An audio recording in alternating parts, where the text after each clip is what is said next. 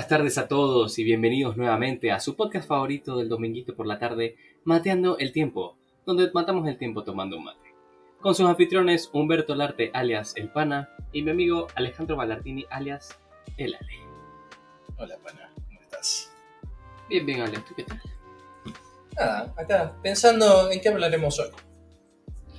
Bueno, mira, para el tema de hoy, pensaba hablar de uno de los temas que originalmente, cuando estábamos por iniciar el podcast, mucha gente nos dijo que quería que habláramos de este tema.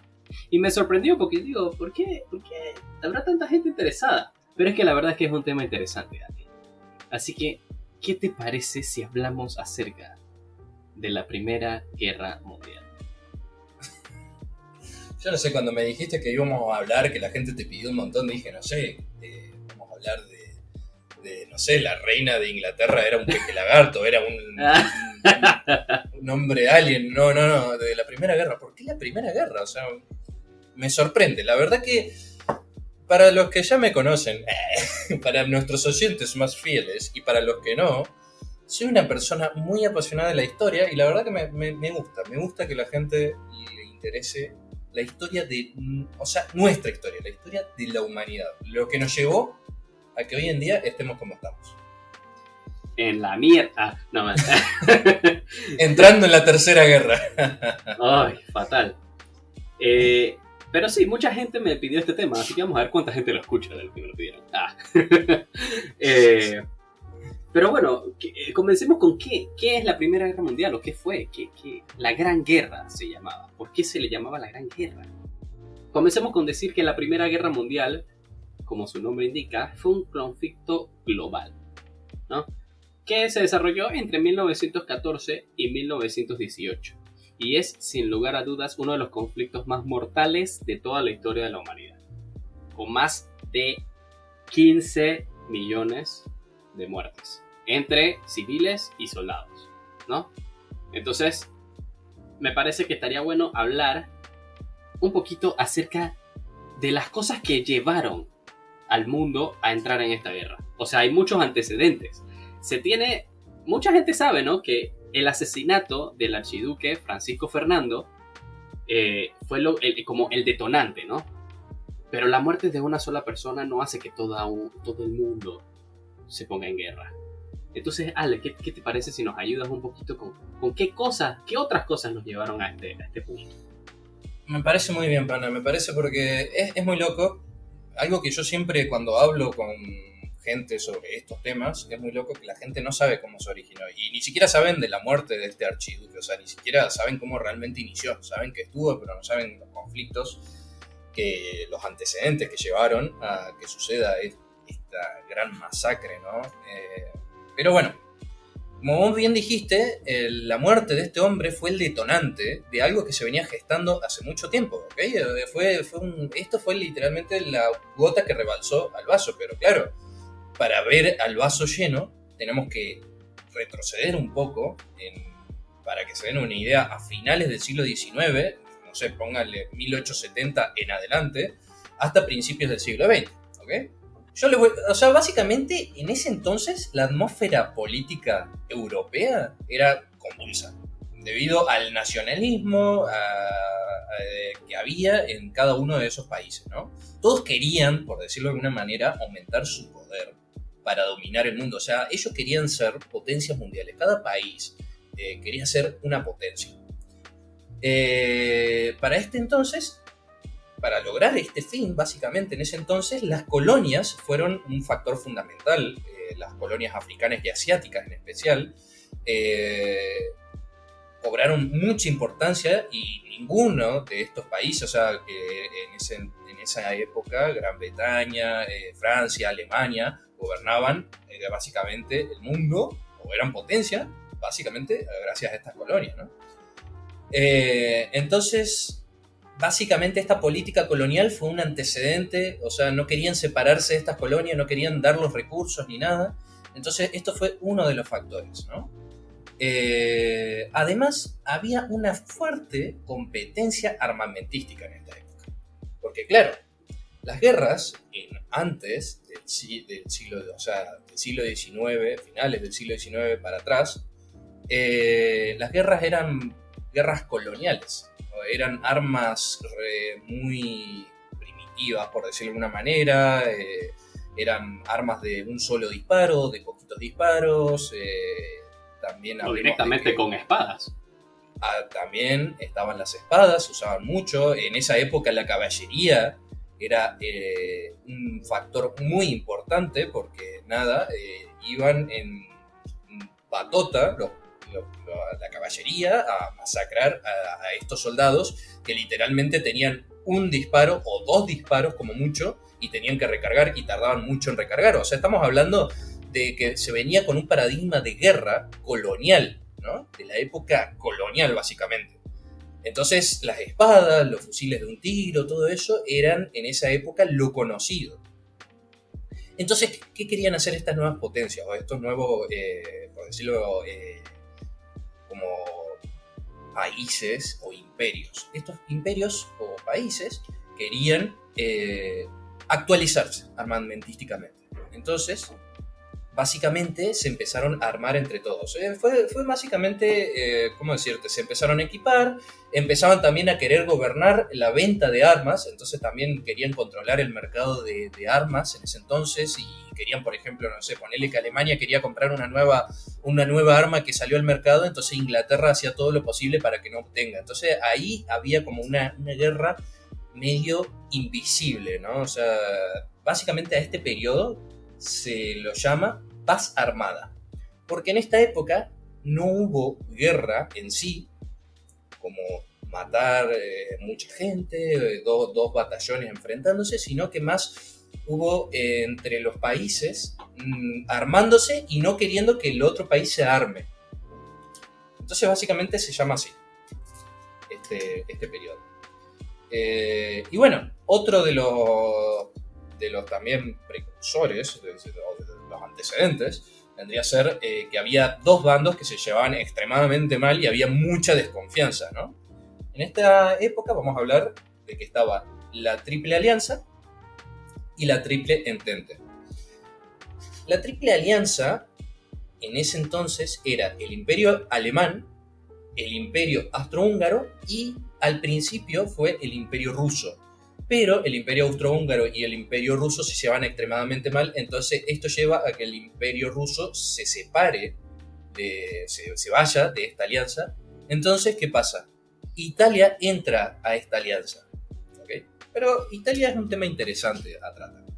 Después está la triple entente, que al principio fue Francia, y el imperio ruso, porque el imperio ruso, como bien dijimos, que al principio era de la Triple Alianza, se separa, entonces Francia, al ver que ya había una alianza, un tridente del otro lado, dice, tengo que reclutar aliados. Entonces recluta a Rusia, que estaba, ah, se había recién separado de la Triple Alianza, y también recluta a, a su más antiguo oponente, que es Inglaterra. Es una paradoja, pero lo termina reclutando y terminan siendo grandes aliados.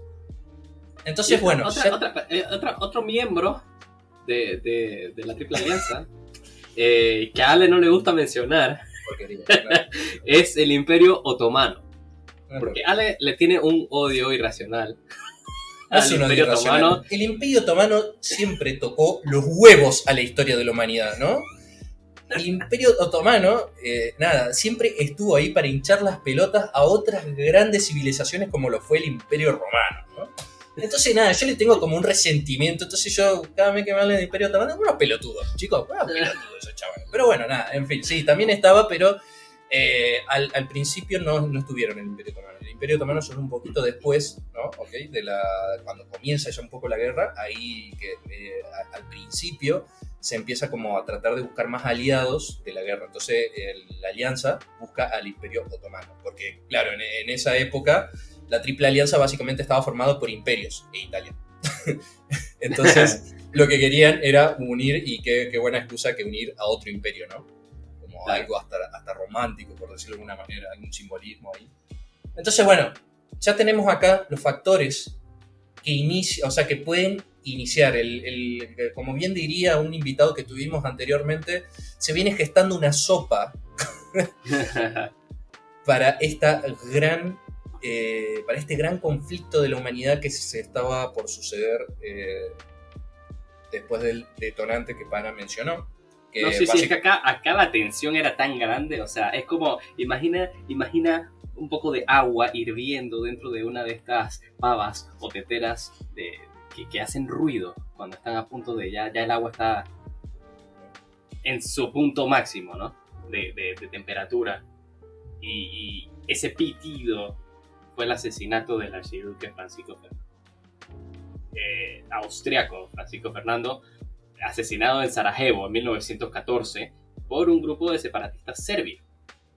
Entonces, claro, teniendo ya toda esta tensión de- de- del militarismo, del equilibrio, del desequilibrio en el poder, de competencia por el colonialismo, las alianzas y el nacionalismo, o sea, ya estamos, ya estamos, no soportamos más y en- entonces a partir de este asesinato dice hasta aquí y entonces arranca la Primera Guerra Mundial.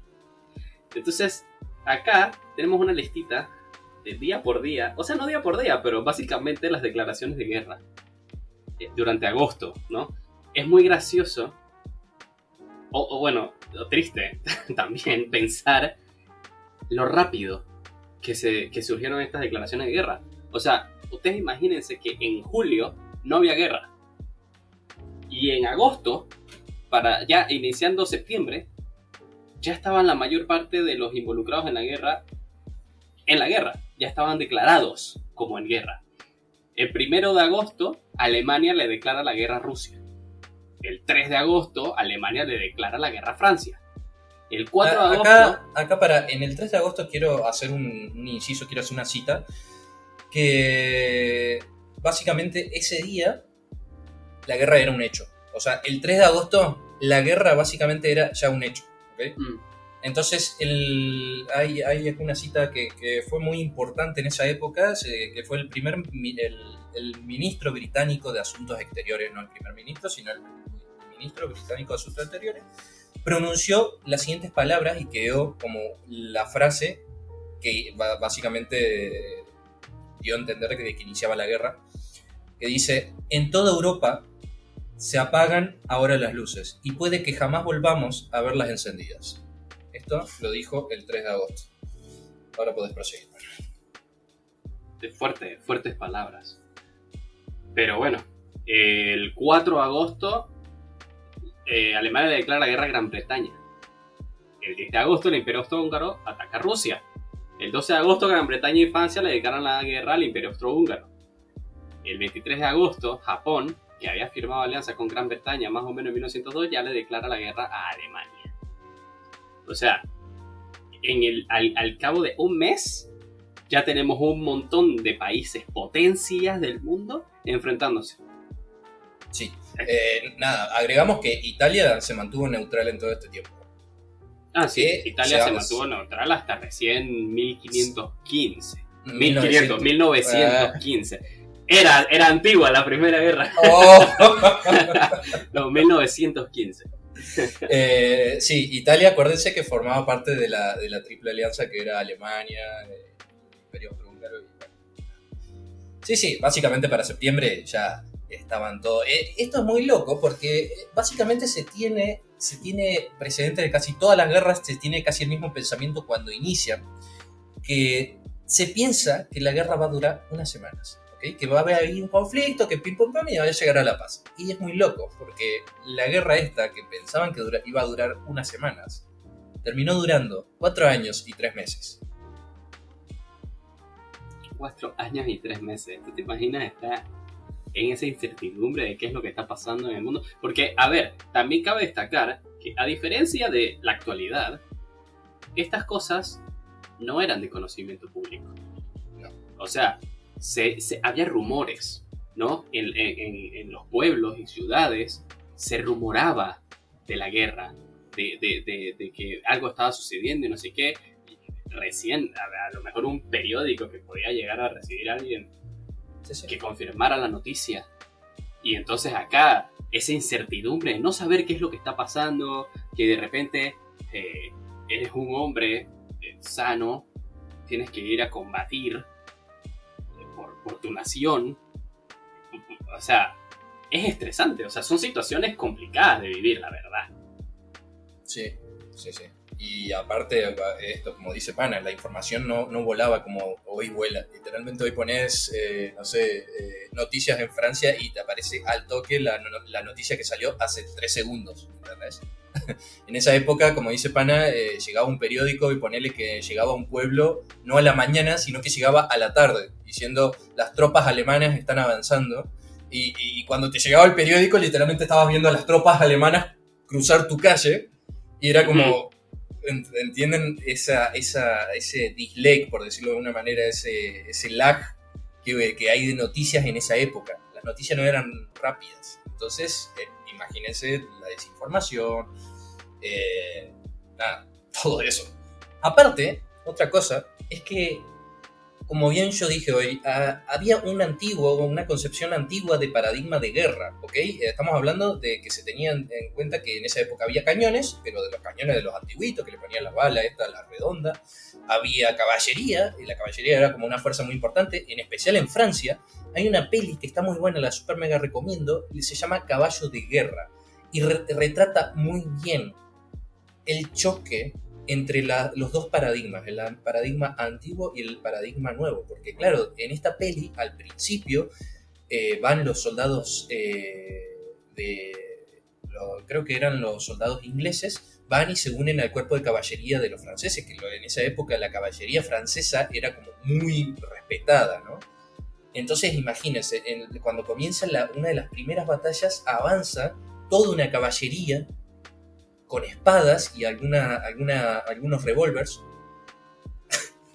y del otro lado, y del otro lado, los oponentes, los alemanes, con metralladoras. Imagínense el acribillamiento que fue. Eh, literalmente es el choque, y ahí se puede ver muy bien en esa película, el choque de dos paradigmas.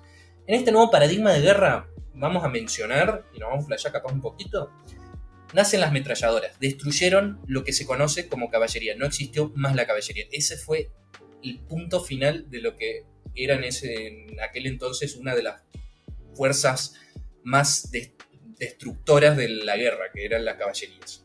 Dejaron de existir. De un día para el otro, las metralladoras vinieron e impusieron un nuevo paradigma. Eh, nacen los pelotones, ¿ok? Nacen un conjunto de tropas, así todas amontonadas, que van marchando y nacen la guerra de trincheras. Bueno, básicamente la guerra de trincheras sí se venía practicando, pero creo que esta fue como la guerra que más protagonismo tuvo, las trincheras, ¿ok? El uso de morteros. antes, de que, antes de que, antes de, disculpa, antes de que avances, eh, vamos a, ya que, ya que es tan importante, digamos, las trincheras, a ver, si, podemos explayar un poquito en qué son las trincheras, para que tengan, muchas personas ya deben saberlo por películas, es bastante conocido, pero más o menos para que entiendan qué son las trincheras, ¿no? Primero, los soldados buscan un terreno que les permita ver bien a su alrededor, ¿no? Y que esté suficientemente alejado de las líneas enemigas como para que sea seguro. Después empiezan con armas, eh, con herramientas manuales a excavar, ¿no? Bastante profundo para que los soldados puedan caminar por estas trincheras sin ser vistos desde la superficie, por así decirlo, ¿no? Entonces, y, bueno, obviamente la anchura dependía también de la cantidad de tierra disponible y el tipo de terreno que fuera. Después se construían ciertos muros para reforzarlo y que no se fuera a haber deslizamiento de tierra que matara a las personas que estaban dentro de la trinchera y también para proteger un poco más de los disparos enemigos, ¿no?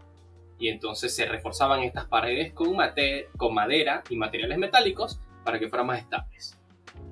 Después se instalaban puestos de tiro, cosa de que las personas que estaban en las trincheras pudieran disparar a los enemigos desde la trinchera y no tuvieran que salir a, exponerse, Y finalmente tenían también ciertas comodidades, entre comillas, ¿no? Como tampoco es que era muy cómodo, pero nada, en esa situación así, cosas como camas, estufas y refugios para protegerse del frío y ese tipo de cosas, pues también se, instalaban, porque claro, estas, estas batallas no eran cortas.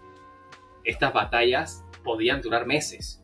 O sea, estos soldados podían estar meses atrincherados intentando ganar terreno y podían, o sea, después de 3, 4, 5 meses en una trinchera, puede ser que no hubiesen avanzado absolutamente nada y fuera un empate la batalla, o sea.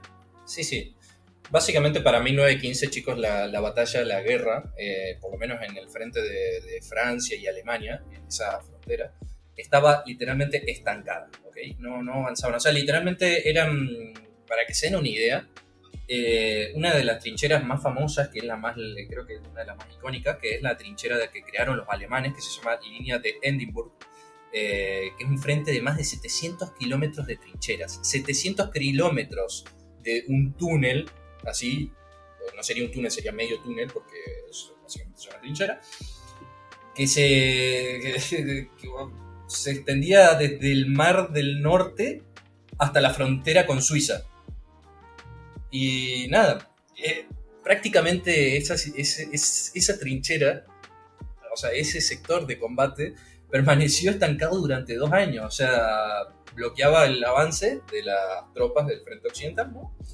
Y nada, en ese frente se produjeron pequeñas ofensivas, por decirlo de una manera, ¿no? O sea, trataban como decir, bueno, hoy atacamos y tocaban un silbato y, tenías que prepararte y, y, y, avanzaban. Y ponele que avanzaban medio kilómetro de terreno, pero morían 200.000 personas en ese medio kilómetro que avanzaban para tomar la trinchera enemiga. Para después, capaz al día siguiente, volver a retroceder, porque la, eh, hicieron una, un contraataque lo, lo, los enemigos. Y volvieron a tomar y volvieron. Y así era, era un, un, ida y vuelta constante, que no avanzaban nada y moría mucha gente. Y como dice Pana, sí, había eh, comodidades, entre comillas. Las estufas se las daban para lo, lo, los, los, altos mandos, por decirlo de una manera, que tenían que estar ahí. Eh, en la parte, normalmente las camas estaban en partes un poco más subterráneas que la trinchera. Uh -huh, claro. Y un dato curioso, dato de color, eh, cuando por ejemplo tenían que dejar la trinchera, o sea, cuando estos soldados, de ponerle los soldados alemanes tenían que dejar esa parte de la trinchera porque estaban avanzando y no había forma de frenar al ejército francés, dejaban pequeños, ellos lo llamaban regalos. ¿Cómo consistían los regalos? Dejaban granadas con estas, estos típicos alambres como trampas en sus trincheras y se iban. Entonces cuando venían las nuevas tropas y venían a tomar posición de esas trincheras y tenían que ir los soldados que estaban cansados o los soldados que estaban heridos tenían que ir a las camas urgentes, pisaban esos alambres y explotaban. Esos eran los regalos de bienvenida que dejaban en esa época en las trincheras enemigas. Pero normalmente, sí, es como dice Pana, era un lugar que apenas si tenía comodidad, no tenía comodidad alguna. O sea, no. era literalmente una acumulación de plaga porque las ratas ahí, imagínense, era el lugar ideal para las ratas, era lodo, sangre, cuerpos literalmente eh, hundidos en el lodo pudriéndose. Imagínense la cantidad de, de peste que había. No, y, y, de, y, las enfermedades, disentería, neumonía, o sea, eso era... Podías morir tanto por estar por morir asesinado o podías morir porque te enfermaste. Y no había manera de, de, de tratarte. Sí. Y eso, señores, duró casi dos años, básicamente. Hasta, bueno, una de las batallas más importantes que, fue en 1916, que básicamente este fue el avance más, como decir, eh, más prominente, el avance más importante, que fue la batalla de Verdún. Que acá básicamente se estancó un poco, pero ni tanto tampoco, porque igual siguieron las batallas de trincheras. Básicamente siguieron hasta el final. Hay dos pelis que están muy buenas, se las super mega recomiendo. eh, se llama una 1917, súper recomendada, y ahí básicamente trata el tema de lo que tardaba un mensajero de llegar de una trinchera a otra, y todo, toda la travesía que tenía que hacer. Y después, otra que salió hace muy poco y está nominada al Oscar, se llama Sin novedad en el frente. Muy buena, tiene una fotografía del carajo y muestra desde la perspectiva de un soldado alemán cómo se vivían las trincheras. Y está muy buena esta película porque hay que entender una cosa. La historia la cuentan los ganadores. Es un, es un dicho muy famoso, seguramente lo habrán escuchado. No sé quién lo dijo, pero es un muy buen dicho. La historia la cuentan los ganadores. Entonces de repente nosotros creemos que los franceses y los ingleses son los héroes de esta película. Pero hay que entender una cosa. En la guerra, los que luchan la guerra, la gente que lucha la guerra, no hay ni buenos ni malos. Son gente que literalmente las obligaron a ir a batallar. Entonces está muy buena esta peli porque cuenta de la perspectiva te hace enfatizar un poco con un soldado alemán que vos decías, lo tratabas o lo pensabas como una persona mala y te terminas dando cuenta que es un ser humano que está ahí porque, porque literalmente se lo impusieron, por decirlo de alguna manera. Claro. Y la verdad es que hay, varias batallas también, ¿no? Que son bien... que fueron puntos de inflexión dentro de la guerra. Hay una que es la batalla de la Somme, que se libró en el frente occidental de Francia. Eh, duró más o menos como cuatro meses, entre julio y noviembre de 1916, y es una de las batallas más sangrientas de la Primera Guerra Mundial, con más de un millón de bajas entre los dos bandos. Y es, es peculiar porque justamente es una batalla que se libró con la intención de acabar con el empate de las trincheras como siempre era este avance, retroceso, avance, retroceso, los tipos dijeron, ¿sabes qué? Necesitamos una victoria decisiva. Entonces era una, fue una batalla planificada por los aliados, eh, británicos y franceses principalmente, y fue un fracaso total. el intento de, de, quitar el desempate fue un fracaso porque tenían artillería y nuevos armamentos como tanques y todo, pero la resistencia fue tan grande por las fuerzas alemanas que fue inútil. Pero claro, con las artillerías y los tanques, imagínense la cantidad de personas que se iban bueno. Eh, bueno, eh, es como decíamos, en esta guerra empiezan a nacer los morteros también, es el nuevo paradigma este que se planteó en esta guerra. Los gases asfixiantes literalmente fue una guerra química. Esta fue una guerra química en todo su esplendor. O sea, los científicos acá tuvieron un protagonismo tremendo porque hacían el gas mostaza, hacían otro tipo de gases venenosos y no es, no es nada raro ver ilustraciones porque uno cuando habla de la Primera Guerra se te viene a la mente un soldado con una máscara de gas. Y porque normalmente el día podía ser así, o sea, amanecías en la trinchera tenía que hacer los trabajos que hacen en la trinchera, seguramente sacar el lodo, tratar de sacar el agua estancada o sacar cadáveres, y, en un momento gritaban gas. Y vos en ese momento tenías que saber que si no te ponías la máscara en menos de 30 segundos te morías, o te quedabas ciego, o se te empezaban a aparecer erupciones que te dejaban literalmente fuera de la guerra. O sea, te dejaban, no sé, ponerle que 5 meses fuera de la guerra hasta que te recuperes bien. Entonces era muy normal ver a los soldados que tenían siempre una máscara en su costadito de su cinturón colgada. Eh, aún, dato, dato de color, esto no, no, estaba planeado para decirlo en este programa, pero dato de color, Hitler, que participó en esta guerra, literalmente fue inhabilitado, o sea, estaba en las trincheras y literalmente no se pudo poner su máscara de gas por su largo y extenso bigote. Oh. Y, no pudo sellarlo bien a la máscara de gas porque literalmente su bigote sobresalía de la máscara y, no cerraba bien. Entonces literalmente quedó fuera de combate y cuando quiso volver a reincorporarse se enteró de que Alemania había perdido. Nada, platito de color. Oh. y después dijo quiero la revancha. Ah. no, no, es un tema muy polémico. Eh, bueno, nada, la, la guerra química nace acá nace las primeras batallas aéreas. Nacen los aviones, y, o sea, no es que nacen acá, pero ya, ya había aviones, pero nunca se había efectuado una batalla aérea. Dos aviones disparándose a diestra y siniestra hasta que uno caiga.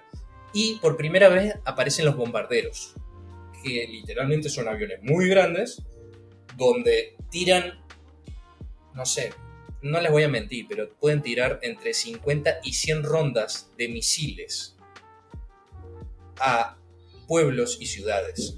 Y en esa época hay que entender una cosa. En esa época la mayoría de las casas estaban hechas de madera, no de ladrillo.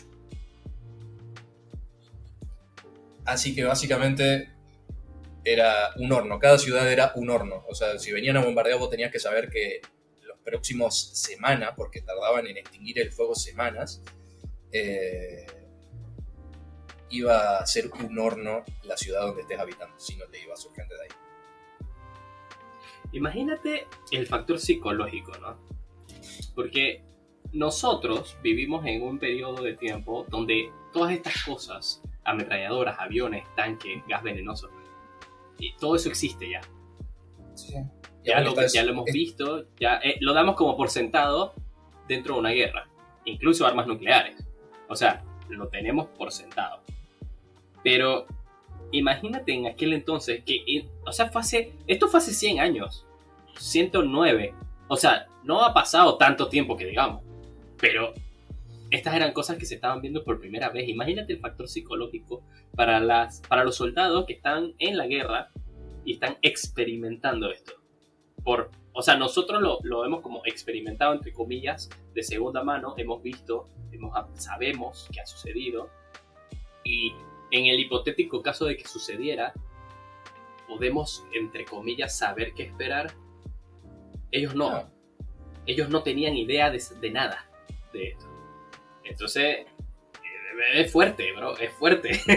No, y ni siquiera, ni siquiera sabemos, porque ya esas armas, el sistema de bombarderos, ya hoy en día es un, es un arma antigua. Hoy en día no te va a ir un avión a bombardearte una ciudad porque ya hay sistemas antiaéreos del carajo. Hoy si viene, hoy si viene, no va a venir un avión o va a venir un jet hipersónico a tirarte una bomba atómica, básicamente. Eso, eso es, o sea, este, o te lo lanzan desde su país. Exactamente. Entonces es como que, nada, hoy en día no, eh, no sabemos con qué nos podemos enfrentar, si bien sabemos las armas que hay, pero no sabemos realmente cómo se podría librar una guerra actual hoy en día. O sea, sería, lo estamos viendo en Rusia y en Ucrania y estoy seguro que ni siquiera es el 1% de lo que realmente sería una guerra si se empiezan a unir otros países. Pero bueno, sí, en esa época habrá sido, como te digo, es un choque de paradigmas, o sea, cosas nuevas que literalmente habrán dejado en jaque a muchos generales ortodoxos eh, que mantenían su puesto por guerras antiguas. Ahí literalmente las nuevas ideas eh, estaban bien recibidas. Bueno, otra cosa que nace en esta guerra, y es importante, eh, son los submarinos. Los submarinos alemanes, que literalmente brindaron o sembraron terror a las tropas navales de Inglaterra. ¿Por qué? Nosotros, si algo tenemos que saber de Inglaterra, es que en toda su larga trayectoria de historia, su fuerza naval fue intocable. Todas las veces que se enfrentaron a, alguna fuerza enemiga en el mar, los destruyeron. Napoleón mismo trató de invadir Inglaterra y no tuvo ni siquiera cerca de poder hacerle batalla a los ingleses. Entonces, acá nacen los submarinos, algo que los ingleses no tenían idea. Imagínate estar en tu barco, sos marinero ahí, y estás lo más pancho y de repente ves al barco que va enfrente tuyo explotar. No ves aviones en el aire. En esa época no existían radares. O sea, vos no sabías de dónde venía. O sea, tú solo sabes que explotó y lo viste explotar. Sí, sí, y, de repente, pasar? y de repente estás pensando que tienen defensas antimarítimas en las costas, pero ves las costas y no hay ni un cañón ni en 5 kilómetros a la redonda. Entonces imagínense la paranoia que sembró en la naval inglesa que un submarino disparase o explotase un barco de, de la Fuerza Naval. Entonces, nada, eso, eso como para agregar en este nuevo paradigma de guerra. Eh, ¿Has concluido con, con, las cosas nuevas? Porque acá me parece perfecto para conectar. A ver. yo me imagino, ¿no? Que, que, hasta ahora los que han escuchado se habrán dado cuenta de que no hemos hecho mención de los Estados Unidos, de América. Mm. Y la razón es que Estados Unidos era un país que hasta este momento, 1916, entrando en el 17, se está todavía manteniendo neutral. O sea, con el presidente Woodrow Wilson, creo que era el que estaba en ese momento, él no quería entrar a la guerra. Él quería mantenerse al margen porque eso en sus políticas internas le ayudaba para la reelección, no quería meterse en un conflicto innecesario, eso era algo que estaba sucediendo en Europa, ¿para qué meterse? ¿No, verdad? Pero entonces, esto de los submarinos justamente produjo eh, de manera colateral que los Estados Unidos entraran a la, guerra. ¿Por qué, Ale? Eh, bueno, en mayo de 1915, eh, básicamente estaba esta paranoia de los submarinos. Ya en esta, altura ya se conocía que existían los submarinos, pero aún no había como una defensa eh, fija para estos submarinos. ¿no? es como que se estaba trabajando en, un contraataque para estos submarinos, pero aún hoy en día, en mayo de 1915, era literalmente el miedo de todo el mundo marino. Y en esta área los alemanes eran era su área, por decirlo de alguna manera, era, eran, era su fuerte. Entonces, ¿qué pasa? En mayo de 1915, los submarinos atacaban embarcaciones, tanto, tanto eh, por decirlo, embarcaciones militares como embarcaciones civiles. No, no, le importaba si ahí había civiles, o sea, ellos iban y bombardeaban. Veían un barco que no eran de ellos, tuki, bombardeaban. ¿Qué pasa? En mayo de 1915 había un barco, un crucero civil británico, que fue interceptado por un torpedo de un submarino. Murieron 1.200 personas, todos civiles, ningún militar, en los cuales 128 eran estadounidenses. Esto no hizo que Estados Unidos entre de lleno a la guerra, pero sí fue un antecedente para que le agarren un resentimiento. Esto fue algo que hizo que la civilización norteamericana enfatizara con el con los británicos, con, el entente básicamente, y como que agarren un resentimiento al imperio alemán. Claro, ya para este momento, incluso muchos ciudadanos estadounidenses le pedían al presidente que fuera a la guerra. Porque ya era, o sea, asesinaron ciudadanos estadounidenses, que ni siquiera eran soldados, que no estaban involucrados en la guerra de ninguna forma, y esto, esto fue como el, para los que les gusta el béisbol, el primer strike, ¿no? De, de, parte de Alemania ah, contra los Estados Unidos. Pero a pesar de eso, Woodrow Wilson seguía manteniéndose eh, neutral ante la guerra. Que a todo esto, dato de color, es que eh, los alemanes y, toda la Triple Alianza sabían que de involucrarse Estados Unidos en la guerra, con su fuerza militar podían cambiar el ritmo completamente y, ponerlo completamente al favor de la, de la Triple Entente. Entonces, ellos no querían que Estados Unidos se viera involucrado en la guerra. Entonces, intentaron buscar medidas de distracción. O sea, ¿cómo hacemos que Estados Unidos no se enfoque en nuestra guerra le damos su propia guerra, le damos algo para que ellos se distraigan de su lado del mundo y no vienen a molestarnos a nosotros y nosotros seguimos con lo nuestro. Entonces, eh, ¿esto era lo del telegrama, Ale? ¿O no? Sí, el 16 de enero de 1917 se descubrió, o sea, la, inteligencia eh, norteamericana descubrió un telegrama que fue dirigida al gobierno de México, ¿no? A todo esto hay que aclarar que Estados Unidos le robó territorio a México en, anteriores batallitas chiquitas, pero... Eh, entonces, nada, hay, eh, México siempre tiene un resentimiento de Estados Unidos muy fuerte, extremadamente fuerte. O sea, literalmente México odia a los Estados Unidos. Eh, entonces, bueno, la, la, Triple Alianza dijo, esta es nuestra oportunidad perfecta. Los mantenemos a los norteamericanos distraídos en una guerra que ya tiene antecedentes le decimos a México que financiamos a ellos armamento, eh, entrenamiento de tropas y estrategias militares para que ellos puedan recuperar territorio que en algún entonces fue de México y ahora era de Estados Unidos, que creo que es Nuevo México y parte de Texas. Mm.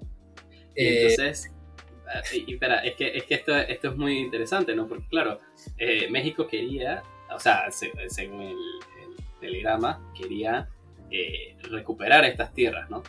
Pero entonces, también una de las maneras para llamar la atención de Estados Unidos era, y esto va a ser muy interesante para nuestros oyentes panameños, si bien recuerdan, en 1914 recién estaba iniciando operaciones el Canal de Panamá. ¿No? Entonces ya para 1917, que es cuando ocurre esto del telegrama, se tenía la intención de atacar el Canal de Panamá con la obvia intención de que Estados Unidos intervenga, porque Estados Unidos en ese momento era dueño del canal, ¿no? Entonces, si bombardeaban el canal, Estados Unidos se iba a ver forzado a quedarse ahí, permanecer ahí y, resolver esa situación, y entonces iban a estar completamente desvinculados a lo que estaba sucediendo en Europa. Que por suerte no pasó, porque la verdad, Panamá, sin el canal de Panamá, no sería lo mismo. Sí, sí, y es muy loco porque fue todo contradictorio. O sea, los alemanes que con esta intención de mantener a los Estados Unidos fuera de, del alcance de, Europa, eh, nada, hizo todo lo contrario. Literalmente fue el detonante que hizo que tanto la, la, población norteamericana como el gobierno norteamericano den declaración, o sea, le digan, te declaro la guerra imperio alemán. Y es ahí literalmente el punto de inflexión, yo creo, hay muchos historiadores que difieren, yo no soy historiador, ¿no? Pero me encanta la historia. Y por todo lo que he leído y de los distintos historiadores que he leído y he visto eh, documentales y todo, yo creo que ese realmente fue el punto de inflexión total de la guerra. Digo, yo estoy de acuerdo. Yo estoy de acuerdo porque, porque me parece que... O sea, hasta este entonces vivíamos en empates eran puntos muertos, o sea, estaba completamente equilibrada la, guerra. Pero Estados Unidos, a ver, estamos hablando de 1917. La guerra empezó en 1914. Todas estas naciones europeas tienen tres años en batallas constantes, tienen problemas económicos, tienen falta de, de humanos, o sea, se muere la gente o sea, no es tan fácil reemplazar a la gente si, si constantemente viene gente nueva y se siguen muriendo. Estados Unidos es una nación que hasta este momento no estaba en una guerra. Por lo tanto, tienen su economía dentro de todo intacta, tienen a toda su población lista para ir a la guerra en caso de ser necesario y están frescos. Es como, es como un cambio en el fútbol, hermano. o sea, y aparte, el, fresquito entró Messi encima, porque hay, hay algo que entender, es que en estas guerras, en estos nuevos paradigmas, no, no, lo no, sé si lo mencionamos, pero eh, cabe recalcar que aparecen los primeros tanques, y en especialmente del lado de Alemania. ¿Qué pasa con estos tanques? Eran tanques ineficientes, eran una cosa colosalmente gigante, de acero puro. ¿Qué pasa con estos tanques? Si bien intimidaban, eran bastante toscos a la hora de cruzar por el sendero, por decirlo, o el mar de lodo, que eran las trincheras. Se estancaban todo el tiempo, consumían demasiado combustible. Y otra cosa, dato de color, que se ve muy bien en la película que recomendé hoy, Caballo de Guerra, es que literalmente cuando se estancaba un, tanque usaban por lo menos seis caballos. Tenían que usar seis caballos para tratar de sacar un tanque y no siempre lo lograban. Lo peor de todo es que estos caballos de tanto esfuerzo que hacían, morían. Y normalmente usaban, y esto está ahí, la información es, aberrante, eh, usaban entre casi 20 caballos para sacar un tanque del lodo que se podía estancar a los 10 metros de haber avanzado. Bastante ineficiente, la verdad. Por eso, por eso los tanques, los tanques en esa época, en las trincheras, eran algo muy ineficiente. Pero ¿qué pasa? Estados Unidos trae una nueva un nuevo paradigma a la guerra que no se había, no sé por qué, implementado hasta ese entonces, y lo trae con el general que todo el mundo seguramente conoce, se llama S. Patton, George S. Patton. Cuando estaba en conflicto anteriormente Estados Unidos con México, Patton tiene la genial idea de poner una ametralladora en un ship, en un autito. Eso destruyó, o sea, literalmente eso destruyó a las fuerzas mexicanas en aquel entonces, en, el conflicto que tuvo con México. Entonces Patton no tuvo la mejor idea que llevar este paradigma allá a la guerra, a las trincheras, y no estaban...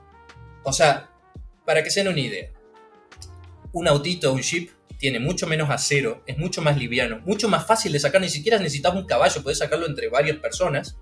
Eh, y encima tiene una ametralladora chiquita. o sea, una ametralladora es una Gatling, me imagino, de ese entonces. Eh, que dispara, dispara 200 rondas por no sé cuánto, creo que un minuto o algo así.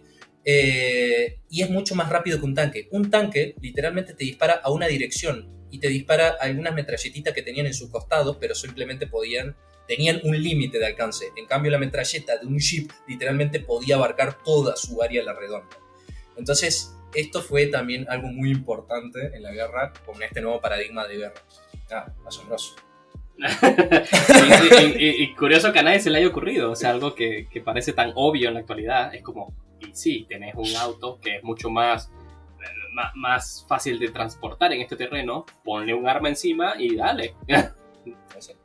es lógico, pero bueno, en aquel entonces, es, para que vean, es para que vean cómo las cosas son lógicas una vez que ya las sabes. Antes de saberlas, no. Y bueno, pero bueno, ajá, adelante. No, no, no, te iba a dejar seguir, o sea, básicamente eso fue toda la guerra, chicos, o sea, eh, todo ese conflicto, el choque marítimo allí, creo que acá empiezan a nacer los primeros radares, pero eran muy prehistóricos, recién se perfeccionan en la Segunda Guerra los radares que detectaban muy bien a los submarinos. Eh, bueno, las batallas estas eh, en las trincheras, todo eso básicamente fue toda la primera guerra. Y de a poco de a poco fueron literalmente cediendo, no cediendo, sino que fueron retrocediendo las tropas de la alianza. Eh, una cosa que yo quiero eh, recalcar, y es un, dato interesante, es que en esta era, y fue un golpe duro para la Entente, que en ese entonces estaba ganando, que fue la disolución del imperio ruso, con el fin del imperio zarista. En esa época estaban los zares, que eran como el, emperador de Rusia. Acá aparece el movimiento bolchevique y se dice que fue financiado por la Triple Alianza para justamente destruir el imperio zarista, tomar el poder y retirarse de la guerra, que básicamente fue lo que pasó. Cuando mataron al último zar, que creo que se llamaba Nicolás II, no me acuerdo, no me acuerdo bien cómo se llamaba, eh, pero cuando lo matan, matan a toda su familia también, eh, Rusia firma un acuerdo de paz con Alemania y se retira en marzo de 1918, ya para más o menos finales de la guerra, ya, ya estamos hablando de que faltaban cinco meses para que realmente eh, la guerra tome ya un bando ganador. No terminó en cinco meses, pero sí en cinco meses se definió básicamente, ya ahí empezaba a caer la triple alianza de manera descomunal. Sí, ya de manera definitiva, digamos. O sea, básicamente eh, la, Primera Guerra termina, entre comillas, pero no del todo, el 11 de noviembre de 1918, que es cuando Alemania se rinde incondicionalmente. Sí, sí. Eh, o sea, básicamente ya para esta altura, eh, nada, el, el imperio austrohúngaro se había había sufrido un montón de, disoluciones, o sea, de ahí se, separa Serbia, se separan otros, otros países que hoy en día son países, pero en ese entonces no eran países, eran parte del imperio austrohúngaro, se empiezan a disolver, empieza a tener luchas intestinas que dicen que fue financiado por, los, eh, por, por el Entente. Eh, y bueno, eh, básicamente cuando el imperio austrohúngaro se desmantela completamente en noviembre de 1918, pero antes de ese 11, fue un poquito antes, y firma un amnisticio, eh, y después también cae, y en buena hora que cayó el imperio otomano, fue el fin de dos imperios que gobernaron militarmente un montón de tiempo, y, y solamente quedó Alemania en las trincheras. Sí, pero ya, o sea, ya Alemania no podía más ya sin aliados, con una economía en colapso total, falta de alimentos, falta de suministros y con derrotas en el frente occidental, en el este y todo, ya estaba. Hubo Sí, sí. levantamientos internos, hubo revueltas en el país y ya era insostenible la situación.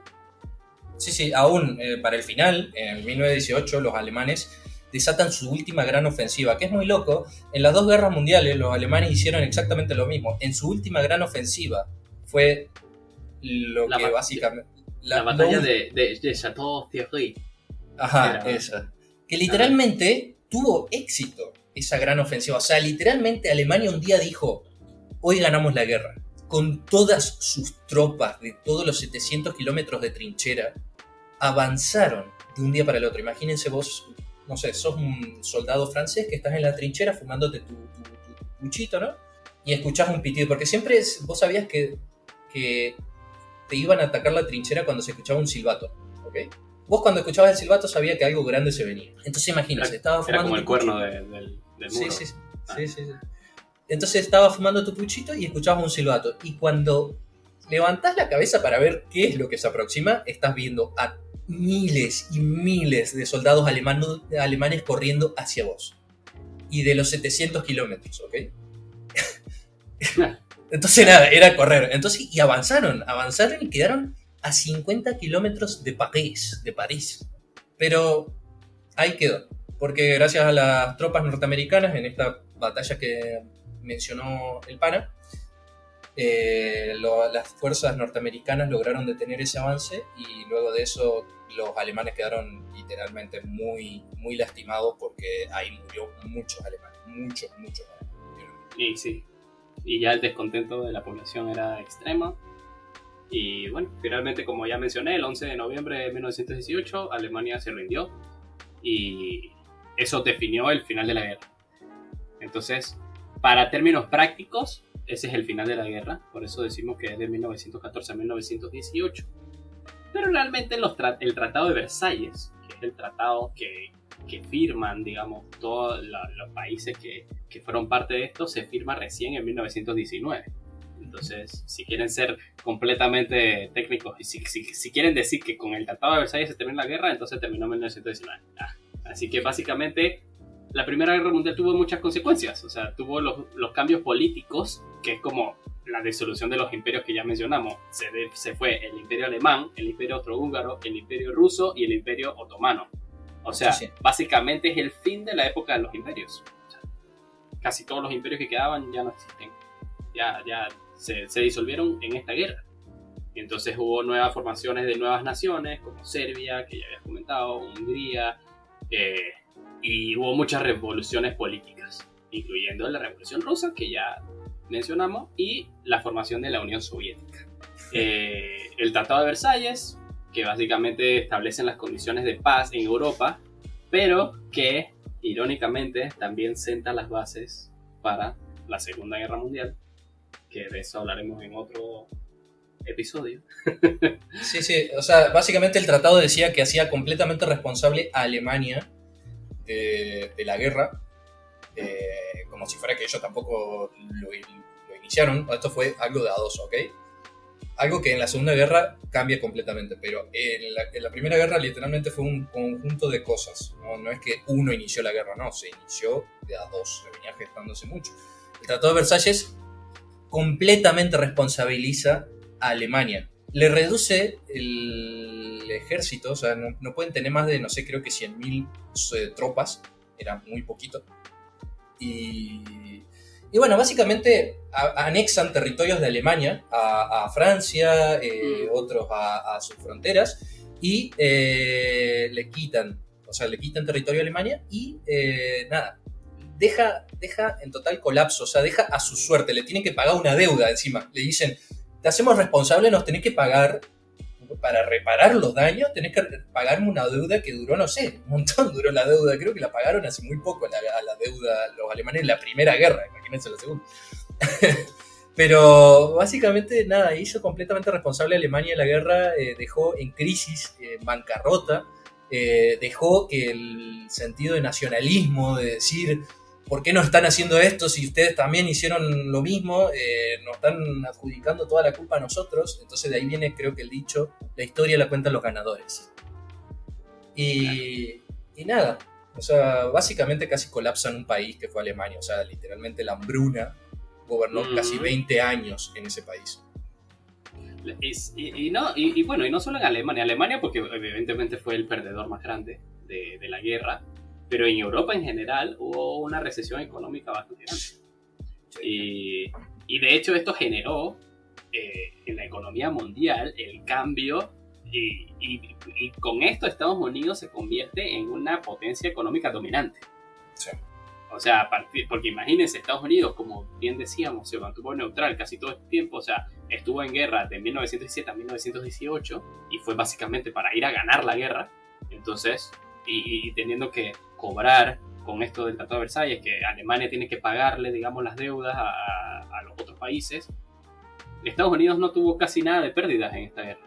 Entonces se convirtió en la potencia que es actualmente. O sea, esto, esto acá es el origen de, de por qué eh, Estados Unidos es lo que es, básicamente.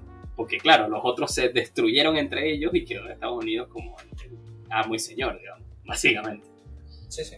Sí, o sea, nada, eh, le, le dejaron en bandeja ser eh, una potencia.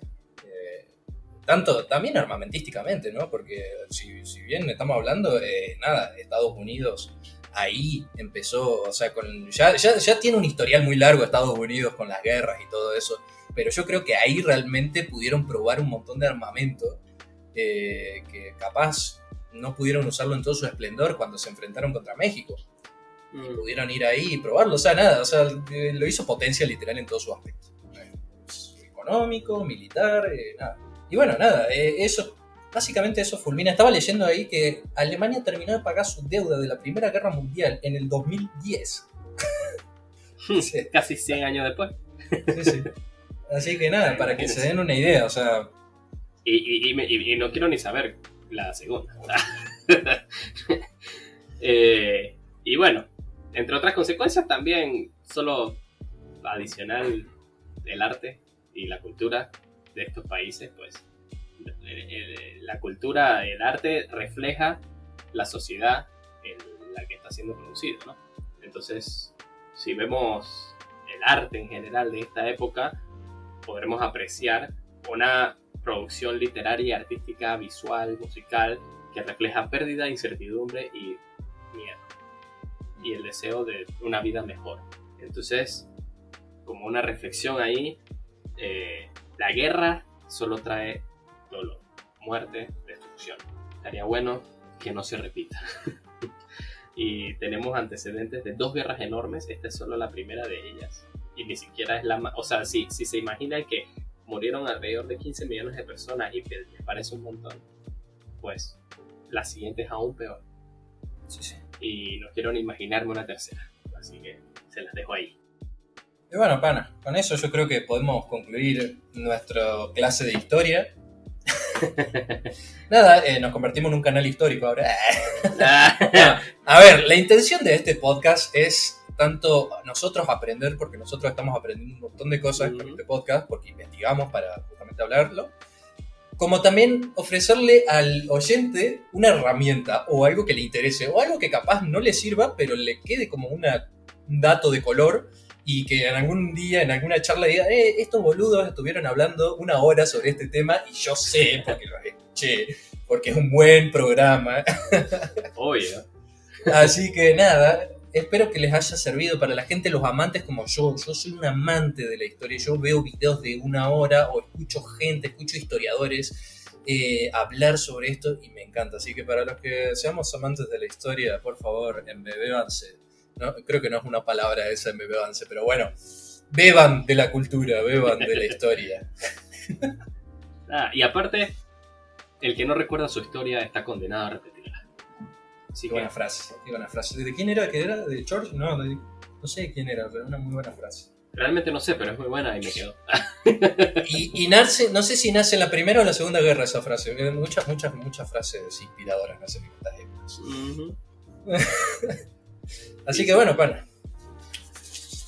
Y bueno, ya más adelante también, si les gusta, si quieren, hablemos de la Segunda Guerra Mundial, ya que estamos, porque es otro tema interesante. Pero por ahora me parece que estamos bien. Muchas gracias a los que han escuchado hasta acá. Si quieren dejarnos algún otro, alguna otra recomendación de tema, miren que nosotros traemos los temas que ustedes nos piden. o sea, esto fue un pedido. Y hablamos, de cualquier cosa. O sea, no solamente de, historia, hablamos de aliens, hablamos del Triángulo de las Bermudas, hablamos de relaciones interpersonales y cuando no, tenemos tema, hablamos de nuestras experiencias en la residencia. Entre otras cosas. Así que muchas gracias por habernos escuchado y nada, nos vemos entonces la próxima semana para un poco más. Chao, chao.